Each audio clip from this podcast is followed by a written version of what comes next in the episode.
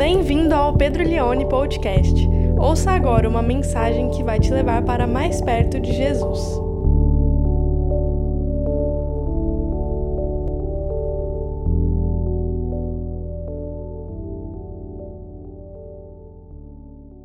João capítulo 21, do verso 1 ao 14, diz assim a palavra de Deus. Depois disso, Jesus se manifestou outra vez aos discípulos junto ao mar de Tiberíades.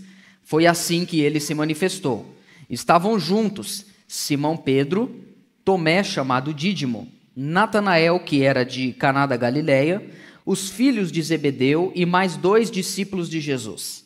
Simão Pedro disse aos outros: Vou pescar. E os outros responderam: Nós também vamos com você. Foram e entraram no barco mas naquela noite não pegaram nada. Ao romper do dia, Jesus estava na praia, mas os discípulos não reconheceram que era ele. Jesus lhes perguntou: Filhos, será que vocês têm aí alguma coisa para comer? E eles responderam: Não. Então Jesus disse: Jogue a rede à direita do barco e vocês acharão. Assim fizeram, e já não podiam puxar a rede tão grande era a quantidade de peixes. E o discípulo a quem Jesus amava disse a Pedro: É o Senhor. Simão Pedro, ouvindo que era o Senhor, cingiu-se com a sua túnica, porque tinha tirado a roupa e lançou-se ao mar. Os outros discípulos vieram no barquinho, puxando a rede com os peixes, porque estavam somente a uns 90 metros da margem. Ao saltarem em terra, viram ali umas brasas com peixe por cima e também havia pão. Jesus lhes disse: Tragam alguns dos peixes que vocês acabaram de pegar.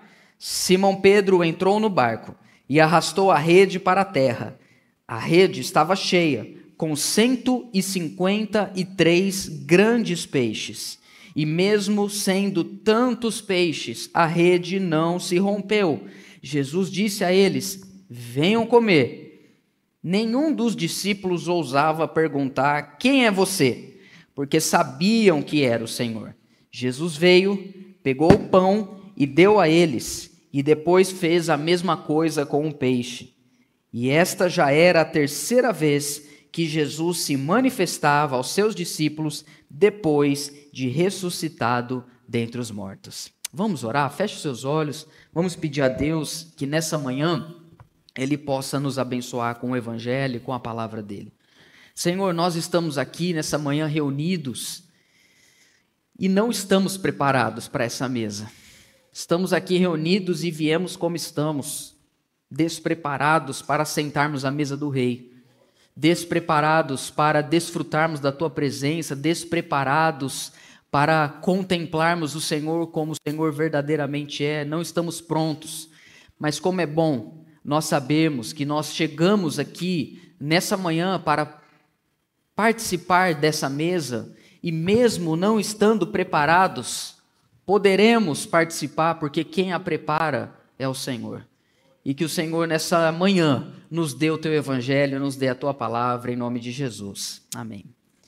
Quando Jesus prepara a mesa, ainda tá para existir alguma coisa tão boa quanto alguém preparar uma refeição boa para você.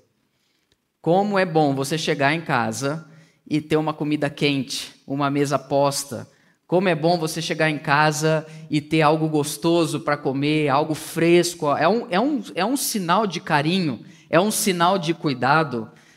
Comida de mãe, comida de esposa, comida de esposo, comida de gente que sabe fazer comida, não é igual a minha. Comida de gente que sabe. E dá uma raiva, porque quem cozinha bem fala, ah, é muito fácil. Não dá raiva quando a pessoa fala isso? É muito fácil. Eu só fiquei aqui seis horas preparando, é muito fácil. E Esse texto, João capítulo 21, último capítulo do Evangelho de João, é uma espécie de epílogo, porque o capítulo 20, 20, já nos deu a sensação que o Evangelho tinha acabado. Muitos comentaristas bíblicos dizem que o capítulo 21 pode ter sido acrescentado a posteriori, uma espécie de epílogo, de, de fechamento. E, ele, e ele, esse capítulo 21, ele retrata um, um texto onde Jesus vai servir uma mesa aos seus apóstolos e ele ali ressurreto e o, o ambiente, o entorno deste texto é o Mar da Galileia, como diz o verso 21, embora João chame ele de o verso 1 do capítulo 21, embora João chame ele de Mar de Tiberíades, Mar da Galileia. É isso que diz aí o verso 1. Depois disso, Jesus se manifestou, palavra fânero, manifestou outra vez aos discípulos junto ao mar de Tiberíades. Foi assim que ele se manifestou. Duas vezes João usa essa palavra fânero, manifestou, apareceu, estava oculto e voltou. Eu já estou no verso 1 aí em cima, tá? E aí o mar de Tiberíades, como João chama, ele também é conhecido como o mar da Galileia, mas o mar da Galileia é um lago de água doce. Jerusalém fica na Judéia, a Galiléia é o lugar onde Jesus realizou a maior parte do ministério dele, era onde os apóstolos moravam. Eles eram galileus. A Galiléia era um lugar simples, a Galiléia era um lugar de pescadores. O Mar da Galileia, ou o Lago da Galileia, ou o Lago de Tiberíades, ele tem 22 por 12 quilômetros. É um lugar muito bonito.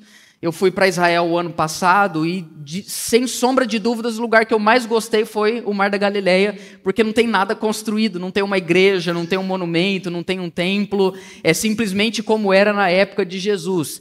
No Mar da Galileia muitas coisas aconteceram, foi onde Jesus chamou os seus apóstolos, foi onde Jesus andou sobre as águas, foi onde Jesus curou enfermos, foi onde Jesus acalmou a tempestade. E foi onde Jesus já tinha viabilizado uma pesca maravilhosa com Pedro, Tiago e João. Onde? No barquinho, no mar da Galileia. Jesus, lá em Lucas, capítulo 5 ou 6, já tinha operado isso. Só que agora tem, ficou, ficou para o fim um outro, um outro acontecimento. E esse texto, para mim, ele fala sobre resultados. Eu acho que o tema dessa passagem me faz pensar sobre termos ou não termos resultado na nossa vida, sobre coisas que fazemos. Muitas pessoas criticam o apóstolo Pedro pela atitude dele, aí no verso 3, de depois que Jesus ressuscitou, ele diz: "Vou pescar". Muitas, já vi muitas pregações falando, culpando Pedro. Verso 3: Pedro, vou pescar. Não era para Pedro ir pescar, ele não era mais pescador, agora ele é pescador de homens. Muitas pessoas culpam Pedro. Eu não culpo. Eu acho que Pedro está num momento de transição. E momentos de transições na nossa vida são difíceis. Veja, Pedro já não é mais totalmente um pescador. Mas Pedro ainda não é totalmente um apóstolo. Então ele está nesse, nesse ínterim, ele está nessa situação. Jesus já ressuscitou, eles já viram Jesus ressurreto, só que Jesus manifesta, desaparece. A palavra fânero significa isso. Algo que estava oculto e apareceu, seja por palavras, ou seja por presença, ou seja por atitudes. E, e Pedro fala: Bom, vou pescar. Só que Pedro fala, vou pescar, e não vamos pescar. E olha o que diz o texto: ele diz, vou pescar, e os outros responderam, nós também vamos com você. Eu acho que Pedro ficou com raiva aqui que eu acho que Pedro não queria que eles fossem. Eu acho que Pedro falou assim: eu falei, vou pescar, não chamei vocês. Pedro está num momento de transição. Quando você está no momento de transição da sua vida, seja uma transição profissional, seja uma transição de mudança de casa, seja uma transição, um filho que vai nascer, são momentos de instabilidade. E geralmente momentos de transição são acompanhados por não termos muito bons resultados porque nós estamos na expectativa de algo que está por vir, já não estamos mais apaixonados pelo que a gente fazia, mas também não estamos podendo fazer na íntegra o que iremos fazer, estamos em transição. E é isso que está acontecendo aqui. Pedro vai pescar, sei lá, ele precisa comer, gente. Ele é um pescador, é o que ele sabe fazer. Jesus não apareceu, Jesus aparece, às vezes desaparece e tem um problema. Eles vão pescar. Só que o que Pedro vai perceber, a continuação do verso 3, foram e entraram no barco, mas naquela noite não pegaram nada. Naquela noite. Depois a gente vai ver que Pedro estava sem roupa, não sei se totalmente nu ou só com alguma parte de baixo, porque eles ficaram a noite inteira pescando. Eram sete discípulos, como diz o verso 2. E eles estão ali pescando e não pegaram nada. E quantos momentos da nossa vida nós também não pegamos nada? Tem pescadores aqui? Vocês, pescadores? Hã? De tilápia, lambari, traíra, piranha, cará, surubim. Eu já peguei peixes. É, é bom pescar, é legal pescar. Mas geralmente os lugares que eu vou pescar, é, é, não pego nada. Não tem graça ir no pesca e pague, né? Porque eu lembro quando eu ia com meu avô no pesca e pague, e eram uns peixes muito grandes. Tem uns, pesque, uns pesqueiros aqui em Ribeirão que você, você vê o peixe vindo assim, né? E aí eu pegava, e aí o meu avô falava assim: daqui a vara, tal, deixa eu tirar para você. E ele, de propósito, deixava escapar porque ele não queria pagar o peixe, porque se pegasse, deixa que, deixa, deixa que eu pego para você. Aí o peixe escapou, pô, eu chorava, né? Não, escapou e tal. E não, não pegaram nada, mas eu não estou falando de pescadores amadores como eu, que faz não sei quantos anos que eu não vou pescar, mas eu estou falando de gente profissional e ficaram a noite inteira ali e não pegaram nada. E é interessante é, a narrativa desse texto, porque eu acho que ele ilustra muito bem momentos da nossa vida, realidades da nossa vida, temporadas onde a gente trabalha muito, trabalha a noite inteira, mas parece que não tem resultado.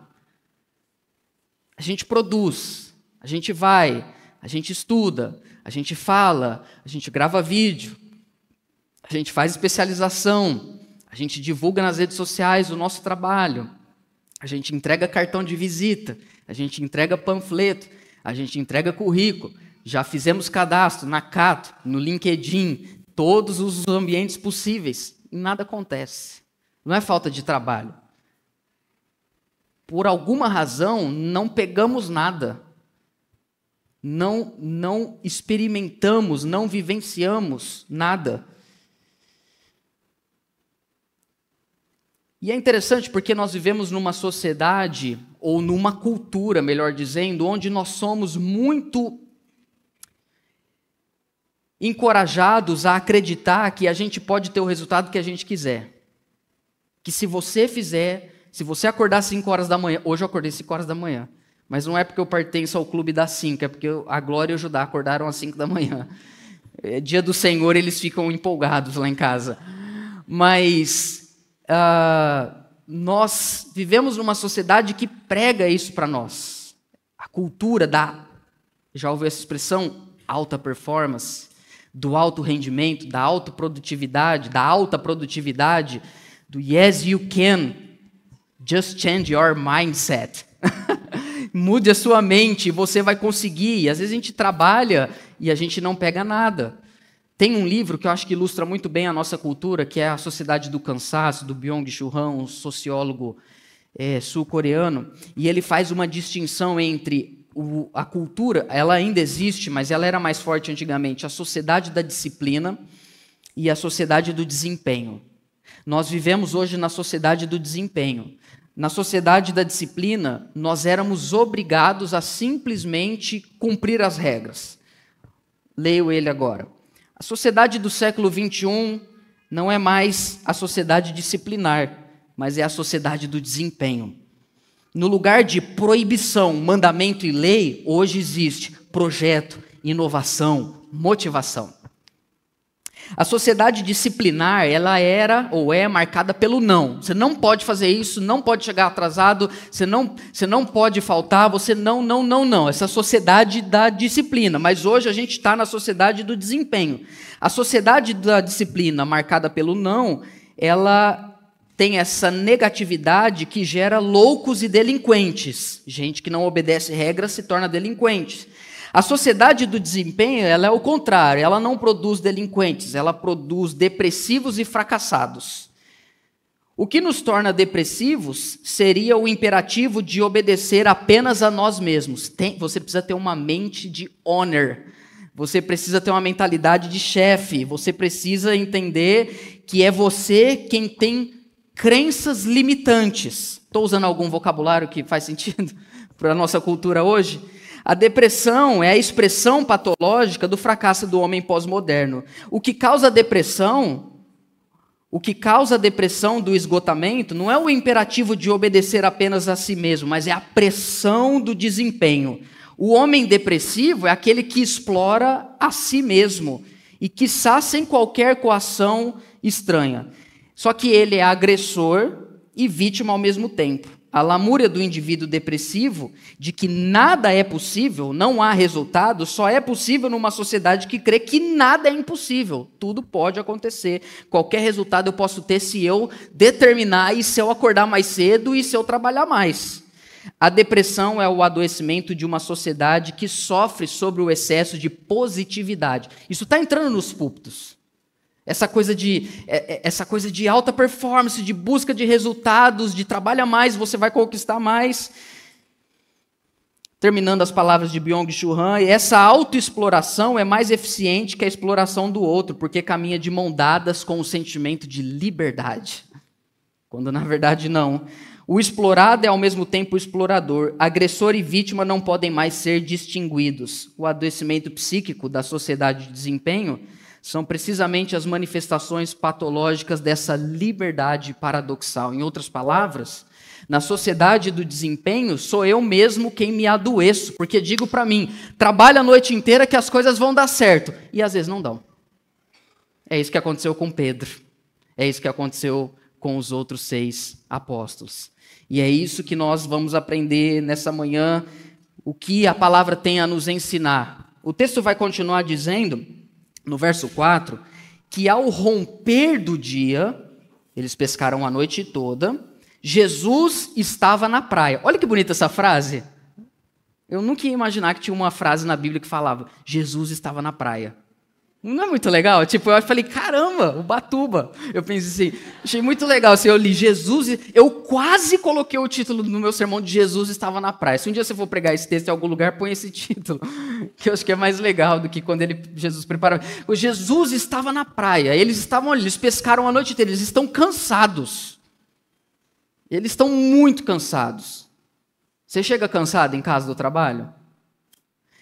Pior do que chegar em casa depois de um dia muito extenuante tra do trabalho, é você chegar em casa depois de um dia extenuante de trabalho sem ter nenhum resultado. E o texto diz que Jesus estava na praia, só que essa informação de João ela é muito importante para o que vai acontecer no texto. Mas não reconheceram que era ele. Provavelmente nós estamos na aurora, nós estamos nos primeiros raiar do sol e Jesus está. Olha que cena legal, eles estão ali no Mar da Galileia ou de Tiberíades, cansados, desanimados, sem resultado, trabalharam muito e passa um homem na orla. Eles não veem que é Jesus. O verso 5 continua. Jesus lhe perguntou: Filhos, filhos, será que vocês têm alguma coisa para comer aí? Eu tenho a sensação que eles não estavam bem humorados, porque eles só responderam não. Rapaz, se eu falo isso para minha esposa desse jeito, não. Vocês têm alguma coisa para comer aí? Acho interessantíssimo o fato de Jesus aqui chamar eles de filhos. Não é muito comum. Chama de amigos, chama de discípulos, filhos, que eu me lembre, em João é a primeira vez que eu me lembre. E nós vamos ver que é importante essa forma de Jesus chamar eles. Filhos, vocês têm alguma coisa aí para comer? Tem momentos na nossa vida. Você já ouviu aquela expressão da bateria social? Tem momentos na nossa vida que a pessoa, se a pessoa pedir, você pode fazer um favor para mim? A gente fala assim: não, eu estou muito cansado. Eu estou cansada. eu, eu, eu, fico, eu fico, tenho orado muito pelos meus vizinhos, sabe, irmãos? Eu me tornei o cara que, que não deixa os outros dormir, mas não eu, meus filhos. A dinâmica de casa. Eu fico pensando, imagina, eu não sei, um dia pode ser que o meu vizinho apareça aqui, e aí eu que vou pedir perdão para ele. E, mas imagina, hoje de manhã, ele. Cinco horas da manhã, meus dois filhos estavam chorando, querendo brincar. E eu fiquei com muita dó dele. E eu tentando ali, e é, o mundo que a gente vive hoje é muito cansativo. Às vezes a gente não dorme direito, não consegue descansar. E a gente vai vivendo, a gente vai se, a gente vai indo na, assim, na, na força do ódio quase, né? Não sei se você já foi trabalhar na força do ódio. Vocês não, vocês são de Deus. Né? Vocês são de Deus, vocês não têm ódio. Mas assim, sabe, quando você está cansado, depois de uma noite inteira de trabalho, quando você está cansado, sabe, você, você é casado, você sabe que tem um momentos que se você fizer uma pergunta para o seu cônjuge, é a terceira guerra mundial. Você sabe que não é a hora de perguntar. Você sabe, mas você gosta, você pergunta, né? Eu sei que você gosta. E eles estão cansados, e Jesus vem e pergunta: tem alguma coisa aí para comer? Eu tenho a sensação que eles pensam assim, meu irmão. Só que eles não sabem que é Jesus, preste atenção nesse detalhe. Mas eles são discípulos, né? Então eles só falam assim, não. E aí no verso 6, ainda eles achando que era alguém qualquer, Jesus diz: jogue a rede aí à direita do barco e vocês acharão. Rapaz, se é você, se é você que ouve isso, meu irmão, eu sou pescador, eu estou aqui a noite inteira. Eles não sabiam que era Jesus. Eles não sabiam. Joga, eu me lembro, não sei se o Lucas Ariel está aqui, eu vi que a Laiane está, às vezes eu já várias vezes fui pescar com o Lucas, a gente foi pescar, e aí a gente ficava, jogava vara e ficava lá, meia hora. Já trocava isca, punha ração, punha salsicha, punha presunto, punha alcatra, sabe? Que, e, aí o Lucas sempre virava para mim e falava assim, na esperança, né? Ô, oh, lá que é bom. Aí eu, beleza. Aí a gente pegava todas as tralhas e ia. Porque tem um senso de, né, não, agora vai, lá é melhor. Aí ia lá, nada. Aí ficava lá meia hora. Aí ele virava para mim e disse, cara, mas eu acho que lá que é bom. E aí isso vai indo. E aí Jesus está aqui de manhã e vira para eles e fala assim, joga aí. Olha, é muito significativo o fato de que eles obedeceram esse homem, sem eles saberem que é Jesus. Porque Jesus, ele pode usar pessoas que a gente pode pensar que não podem dizer nada para nós que vai mudar a nossa vida. Jesus pode usar qualquer pessoa para dizer às vezes alguma coisa que para nós pode até parecer óbvia, mas que é ele usando a pessoa. Que é ele usando uma pessoa usando uma situação, usando alguém para dizer: não, mas você já tentou fazer isso? E a vontade que você tem de falar: oh, você acha que eu sou burro? Você acha que eu já não tentei? Você acha que eu, já, você acha que eu não joguei? Eu estou aqui a noite inteira. É você, é você sem um remédio. Você fala assim. Mas Jesus usa, Jesus usa pessoas, porque Ele é Senhor de, não só de todas as coisas, mas Ele é Senhor de todas as pessoas e de todos os resultados. Ele pode usar situações e pessoas para dizer algo e aquilo atravessar o nosso peito, como se fosse uma, um comando divino. E a gente fazer aquilo e ter um resultado exponencial que nós nunca tivemos, por simplesmente não ser preguiçoso.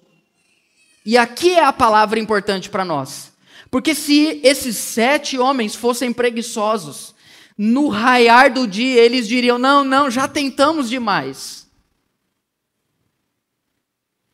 E se por um lado nós vivemos um extremo da nossa cultura, da sociedade do desempenho, da autoexploração, quando nós somos os algozes de nós mesmos, tem um outro extremo. Esse extremo aqui, de eu posso ter o que eu quero, eu chego onde eu quero, isso aqui é errado, isso aqui não é bíblico. Mas existe um outro extremo também, quando o assunto é trabalho e produtividade, que é preguiça que é virar e falar: não vou fazer mais, estou cansado, não quero mais, já tentei, não deu resultado. E depois da pandemia surgiu uma expressão em inglês que é o quite quitting. Quite quitting.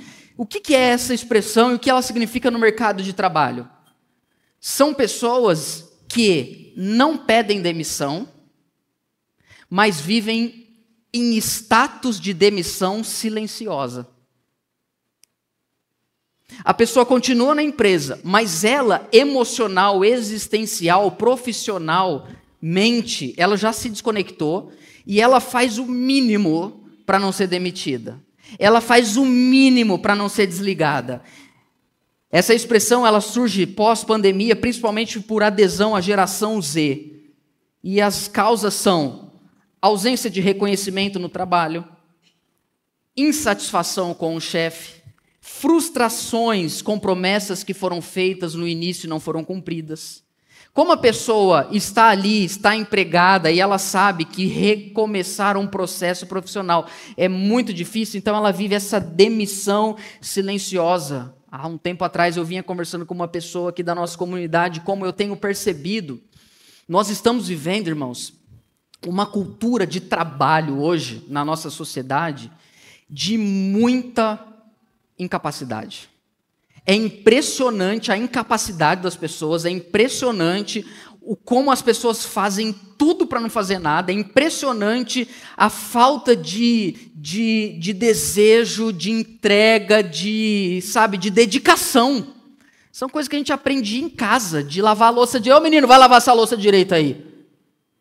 E aí hoje nós vivemos um nivelamento tão baixo e as pessoas não ficam. Eu lembro uma vez que eu fui conversar com o jovem, cara, que legal, faz tempo que você está trabalhando nisso aí. Vixe, três meses.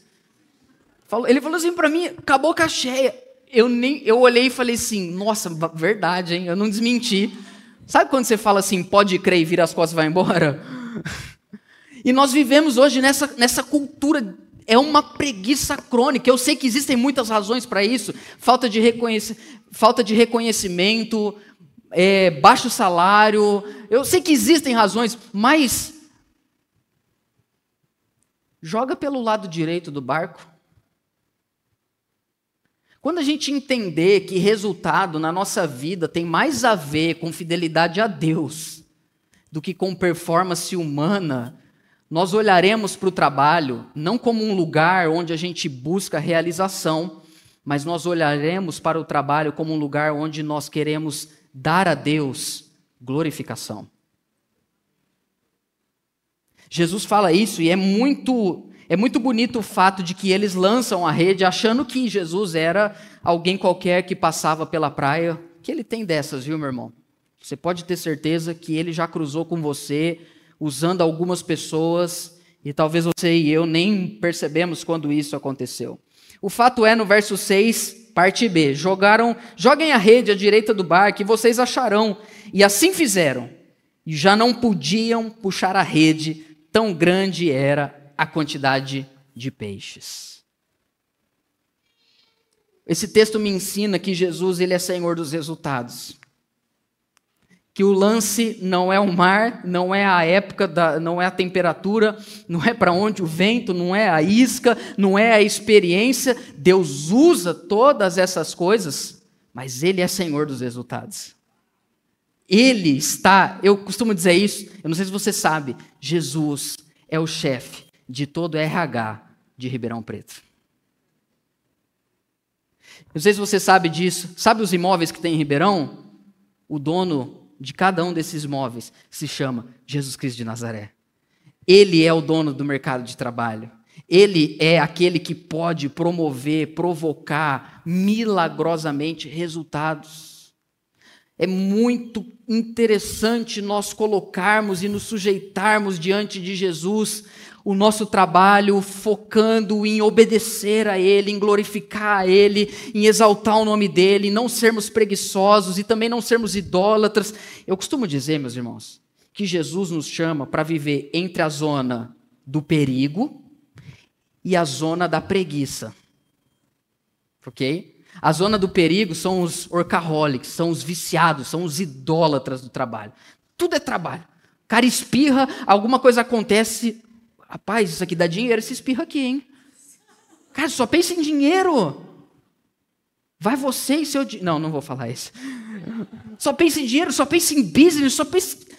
Pastor, estava olhando aqui esse auditório. Você já pensou da gente abrir um negócio aqui quando não usa? Fazer dinheiro, pastor. Não, não, não, não. Isso aqui é zona de perigo. Jesus não te chamou para ser um idólatra do seu trabalho, da sua performance. Você vai ver o que Pedro vai fazer daqui a pouco. Mas ele também não chamou você para ser um Zé Mané um preguiçoso, sabe? Um insosso, alguém que reclama de tudo, que não. Tra... Ai, não vou jogar mais a rede, não peguei nada, tá amarrado você também, Jesus. Não! Jesus não. Pelo amor de Deus, meus irmãos, nós temos a presença do Espírito Santo, nós servimos aquele que é o Senhor de todas as coisas.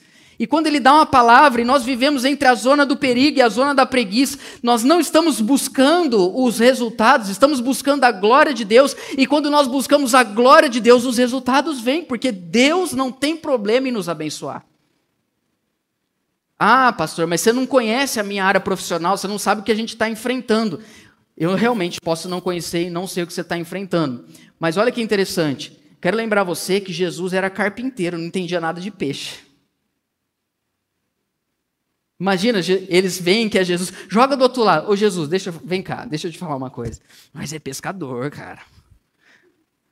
Acho que Jesus falaria, e também, além de pescador, pecador, né? Jesus, ele entende, ele sabe por quê? Porque ele é senhor de todas as coisas e eles pegam essa grande quantidade de peixe. Deixa eu te falar uma coisa.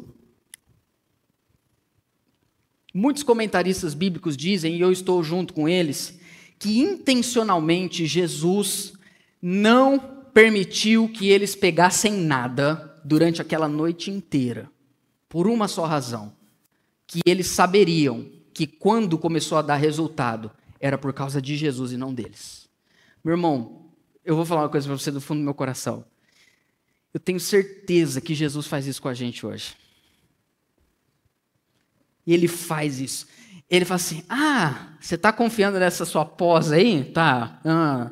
Você está confiando nessa. Você leu esse livro, você agora é mais esperto que o diabo, então. Você está confiando? É, tá. Ah, você conheceu um cara, né? Sim, ele que vai te realocar. Você confia nele? Vai lá. Como ele faz isso hoje? Você teve a ideia que vai mudar o mundo? Então vai. E não vai. E não vai, porque quando for é para saber que foi ele. Para não ter dúvidas, que é isso que acontece no verso 7. Depois que eles pegam os peixes, olha o que diz o versículo de número 7. E o discípulo a quem Jesus amava, é ele, né, João, disse a Pedro: É ele. É ele. Jesus está na casa. é ele, Pedro, é ele, é ele. Por quê? Porque o resultado remeteu a glória a Cristo. Quem já entendeu?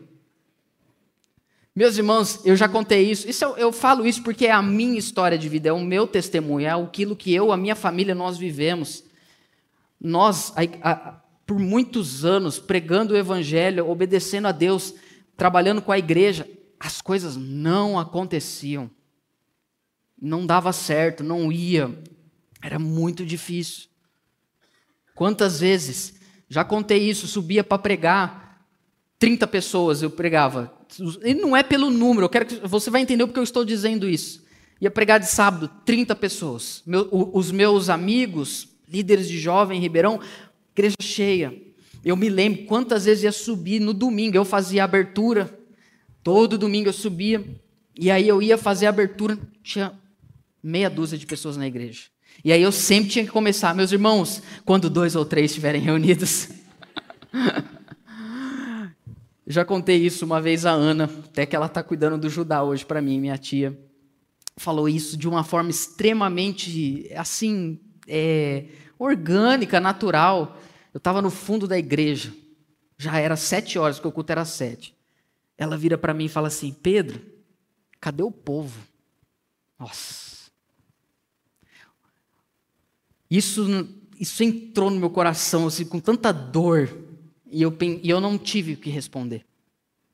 Eu olhei para ela e não consegui falar nada. Veja, não é, não estou falando de números, não tô, eu estou falando de você trabalhar e não acontecer nada.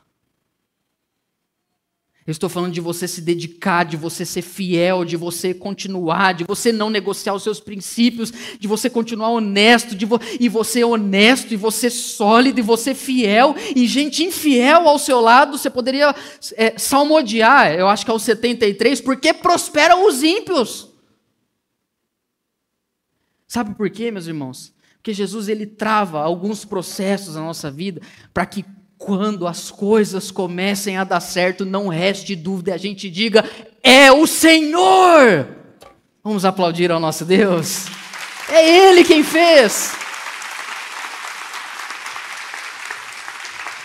Você não vai ter dúvidas, você não vai dizer, ó, oh, eu sou demais. Você vai falar, meu irmão, o cara vai chegar para você, qual o segredo do sucesso? E você fala, eu, do sucesso eu não sei, da humilhação eu te conto. Porque a hora que acontece, você sabe que é a mão de Deus, porque você tentou de tudo do seu jeito, na sua capacidade, e não foi. Mas aí vem alguém desconhecido e fala: joga na direita, e aí você vê o que acontece. O texto continua. O melhor vai ficar para o final, acredite se quiser, vai melhorar mais ainda. É o Senhor. Simão Pedro, ouvindo que era o Senhor, olha o Pedro, o Pedro é demais, cingiu-se com a túnica, porque tinha tirado a roupa, olha que legal essa expressão, e lançou-se ao mar. Isso aqui revela algo. Pedro não foi pescar por causa dos peixes. Pedro não estava preocupado com peixe. Pedro não foi pescar porque ele queria voltar a ser pescador. Às vezes enfim, Pedro não foi pescar porque ele não queria servir a Jesus. Pedro foi pescar porque ele, era o que ele sabia fazer. Jesus não tinha se manifestado de novo. Ele foi pescar, mas quando ele pescou e Jesus apareceu, ele falou: Esses peixes para mim não importam. O, o verbo é forte. Ele se lança ao mar. Como quem diz, os resultados são bons, o sucesso é bom, o reconhecimento é bom, mas quando eu reconheço que Jesus está diante de mim, eu deixo tudo para trás e eu me lanço é somente aos pés do meu Senhor. Pedro não queria peixes. Entenda isso, quando você busca resultados, você não encontra Deus. Mas quando você se lança diante de Cristo, os resultados vêm. Nós não precisamos viver uma vida inteira, meus irmãos, tentando provar para as pessoas que a gente é capaz, que a gente é bom no que a gente faz. Um dia alguém falou para você, quando você tinha 10, 12, 14 anos, que você não ia ser nada. Aí hoje você às vezes nem percebe, você vive 40, 50 anos trabalhando, sem perceber que a força motriz é o ódio, querendo calar algumas pessoas. Você não precisa disso. O seu valor não está naquilo que você é capaz de fazer para Jesus. O seu e o meu valor está no amor de Cristo por nós. O nosso trabalho não existe para que a gente sobreviva. Quem nos mantém é Cristo. O nosso trabalho existe para que Cristo seja glorificado. E Deus usa, e ouça essa frase: Deus usa o seu trabalho para trabalhar em você. Esse é o ponto. É ali que Ele quer te ensinar a ser humilde. Não é aqui. Não é aqui. É o seu trabalho. Hoje eu cheguei no carro e a, a minha tia Ana, ela abriu a porta para pegar a Glória e o Judá me ajudando, e a Suzana, minha esposa, está fazendo plantão hoje, está trabalhando. Eles acordaram 5 horas da manhã e eu já assim. E aí eu falei para Glória, Glória, vamos descer. E ela estava com uma mochila nas costas e ela falou, eu falei, deixa a mochila aqui. Ela falou assim, eu quero levar. Eu falei, leva. Aí a Ana falou, não, não deixa ela levar não. Eu virei para e falei, eu estou no meu limite, fala com ela aí. Esse é o Pedro de verdade, irmãos. Esse é o Pedro, ok? Esse é o Pedro que fala, estou no meu limite. Eu acordei 5 horas da manhã. E é aí que Jesus quer nos transformar, é no trabalho. Não adianta vir na igreja e falar, glória a Deus, ó oh, Pai. Aí chega no trabalho, o pessoal te apelida de filho de Belial. Deus quer usar o seu trabalho, a falta de resultados, para ver se você persevera e depende só dele. E se você depender só dele, você pode ter certeza que a sua rede nunca vai ficar vazia. Quando eu sou, quando eu sou fraco é que sou forte. Porque quando você está num, num limiar da sua vida que você trabalhou a noite inteira e não aconteceu nada, você não precisa nem que Jesus fale algo. Basta você saber que Ele está com você e você diz é o Senhor. Ele permite que nós nos enfraquecemos para que a gente se torne forte, não pela nossa capacidade, mas pelo poder e a misericórdia dele sobre nós. E quando você é forte através do poder e da misericórdia de Deus, o resultado, o sucesso, não corrompe você. Isso é tão importante. Não corrompe você. Quantas pessoas conquistaram nada? Fez, realizou uma coisinha, nossa, já viram nojo. Porque conquistou um negócio, comprou um negócio, viajou para um negócio. Por quê? Porque o resultado foi fruto de uma consciência de que aconteceu porque aconteceu. Porque eu batalhei. Não, não, não. Toda boa dádiva vem do alto, descendo do Pai das luzes até cada um de nós. Eu sei que você trabalhou, mas se Deus não tivesse te dado saúde, meu irmão, você sabe, eu 15 dias atrás aqui eu preguei com virose, com desentiria, com tudo você imaginar. Uma coisinha que vira dentro da gente, a gente já fala assim, ai, não vou aguentar.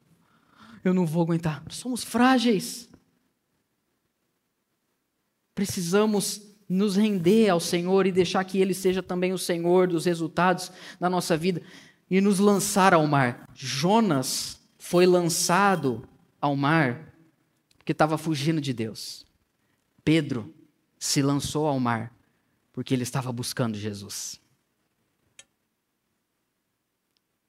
Sabe que me faz pensar nesse momento agora que esse verbo lançar hoje para muitas pessoas significa projetos pessoais.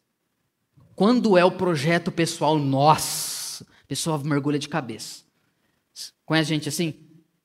Não tem mais filho, não tem mais casamento, não tem mais esposa, não tem mais igreja, não tem mais lazer, não tem mais, não tem mais comer a comida na mesa porque eu tô não. Nada nesse mundo é digno da gente se lançar completamente a não ser aos pés de Cristo. O texto vai continuar, vai chegar na parte melhor agora.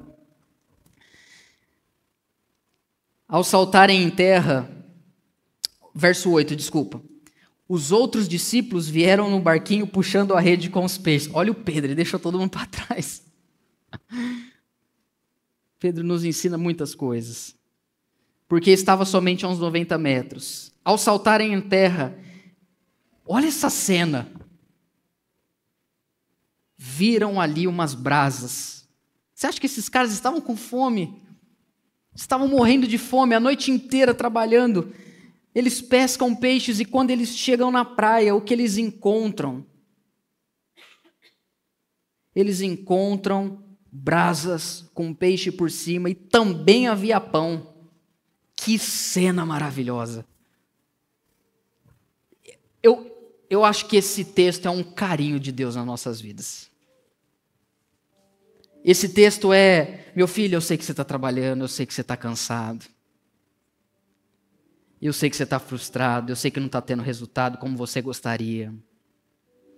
Mas deixa eu te falar uma coisa: enquanto eu estiver por perto, não vai faltar o que você precisa. Eu faço a mesa para você. Tem brasa, tem peixe, tem pão. Eu cuido de você eu zelo por você. Você não está sozinho. Não confie no seu trabalho. Não confie no seu currículo. Não confie na sua capacidade. Você pode não pegar nada a noite inteira, mas quando você chegar perto de mim, tem uma mesa posta para você. Confie em mim. É como se Jesus estivesse dizendo isso. O verso 10 continua. Jesus lhe disse: Traga alguns dos peixes que vocês acabaram de pegar. Olha que bonito isso. O fato de Jesus pôr a mesa não significa que ele impeça você de trazer coisas que você. Só que isso, é, isso é muito assim. É a mesma coisa de eu virar para minha filha, a minha filha Glória, e falar assim: Papai, quero um pirulito. Eu viro para ela e falo assim: Tó, nem um real, dois reais, vai lá e compra. Aí ela vai lá, compra o pirulito. Ela paga, ela o dinheiro é meu. Tudo que a gente conquista na nossa vida e que a gente traz para Jesus, a gente só pode trazer porque primeiro Ele nos deu. Tragam aí o que vocês pescaram, acabaram de pegar, vamos fazer. E a gente vem, mas a gente não vem. Nossa, olha aqui, Jesus. Eu falei para você que eu ia voar esse ano. Não, não, não. Você não vai voar. Você só vai se lançar aos pés dele. E você vai ter. Você vai colher você vai pescar Deus vai te sustentar. Deus fará milagres na sua vida, eu creio nisso. E quando você trouxer a Jesus, você vai saber. Eu estou trazendo para Ele, mas eu sei que eu só estou trazendo para Ele. E eu só tenho isso por causa dele. Verso 12. Jesus disse a eles: Venham comer. Essa é a frase que eu mais gosto de ouvir de domingo. Não é bom quando alguém fala: Gente, vem comer. Está na mesa, venham comer. Tem um relato interessante que o texto mostra para nós uma coisa esquisita, e a palavra acho que é essa mesmo. Nenhum dos discípulos ousava perguntar: Quem é você? Porque sabiam que era o Senhor. Por que, que João diz isso? Ousavam a perguntar. Porque Jesus está num outro estágio, ele está ressurreto. Ele está diferente do que ele era antes. Ele está num, numa nova ele está num corpo glorificado. Perceba, assim como Maria Madalena achou que era o jardineiro, porque ele está num, modo corpóreo extraordinário, perfeito. Então é, é, é uma experiência um pouco mística, eu diria. É uma experiência assim. Sabe quando parece que é um sonho e você não sabe se é sonho e se é sonho? O salmista diz: estamos como quem sonha. Tem momentos da nossa vida que é tipo isso, oh, me belisca aí. Ô, oh, tava zoando, velho. Porque é, é uma coisa que é tão gloriosa, é tão espiritual, é tão sobrenatural que eu sei que é Ele. Mas eu não preciso perguntar, é o Senhor? Porque quando nós estamos em comunhão com Cristo, qualquer coisa que acontece na nossa vida, a gente sabe que é Jesus. Não é verdade? Qualquer coisa, coisa simples. Quase bateu o carro, fala, Jesus. Jesus passou na frente. Alguma coisa ia, ia dar errado, não deu. Você fala, é Jesus. Por quê? Porque você está em comunhão, você percebe. Da mesma forma, quando você não está em comunhão, você pode estar ganhando rios de dinheiro e você não vê a presença de Deus. Mas quando você está em comunhão, pequenas coisas, você sabe que é o Senhor. E o texto termina no verso 13. Jesus veio. Essa cena é demais. Ele pegou o pão e ele deu a eles. E depois fez a mesma coisa com o peixe. Além dele fazer a refeição, ele ainda pega e dá para eles. Aí você fala, mas esses discípulos são muito mimados. É verdade, são vocês. Sou eu. A gente é mimado. Porque hoje o lugar que a gente merecia estar é na perdição, é no engodo da vida, é na falta de resultado crônica. O que a gente merecia por causa dos nossos delitos e pecados era realmente estarmos distantes de Deus. Mas Ele pôs a mesa, Ele fez a gente pescar, Ele preparou, Ele nos convidou e Ele ainda pôs na nossa mão. Sabe o que é isso? É a ceia do Senhor. Tomai e comei. Porque na mesa de Jesus, meus irmãos, a gente vem despreparado. A gente vem cansado. A gente vem frustrado. Mas o despreparo, a frustração e as decepções não impedem a gente de estender a mão e falar: Jesus, me dá porque eu quero. Eu quero comer do Senhor, que é o pão vivo que desceu do céu. A ceia não é o ajuntamento dos guerreiros vitoriosos. A ceia não é o ajuntamento dos homens e mulheres de sucesso. A ceia é o ajuntamento dos pescadores que não pegaram nada.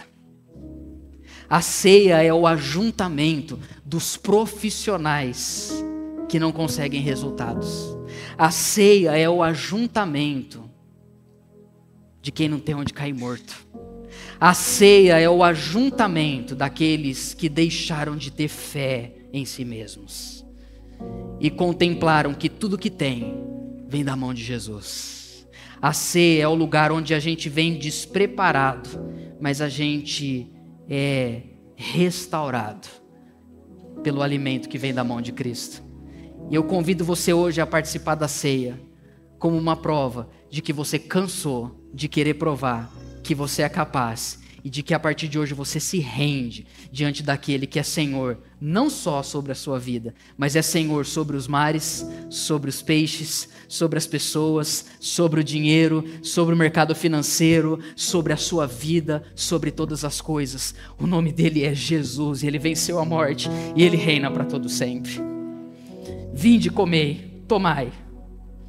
Esse é o meu corpo, esse é o meu sangue que é dado por vós fazer isso em memória de mim. Você ouviu o Pedro Leone Podcast. Compartilhe essa mensagem com seus amigos e até logo!